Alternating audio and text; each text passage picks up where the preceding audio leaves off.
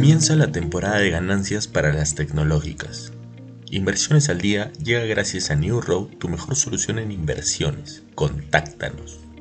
En el plano local, Telefónica tendrá que pagar alrededor de 3 mil millones de soles al Estado peruano, en virtud de un fallo de la Corte Suprema que pone fin a una controversia con la SUNAT por diferencias en el impuesto a la renta de los años 2000 y 2001.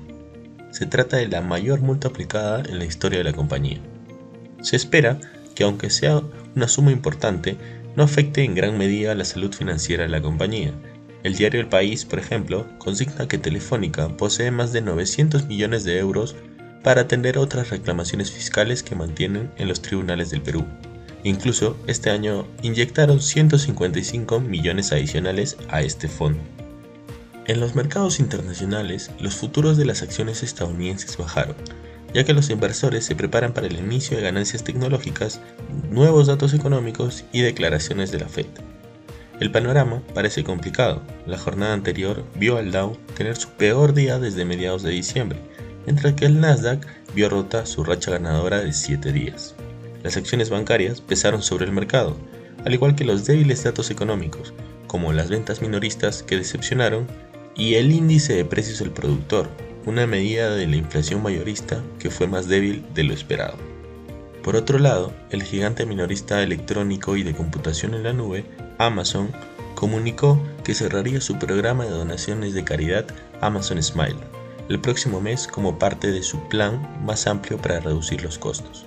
Además, Amazon dijo que el programa, que donó un porcentaje de las compras elegibles a la organización benéfica preferida de un comprador, resultó ser una excepción, con una donación promedio de solo 230 dólares. Después de casi una década, el programa no ha crecido para crear el impacto que originalmente esperábamos, declaró la compañía. No queremos irnos sin mencionar que Procter Gamble elevó su pronóstico de ventas para todo el año y dijo que planea continuar elevando los precios a pesar de una caída en los volúmenes de venta, advirtiendo que los altos costos de las materias primas estaban presionando las ganancias.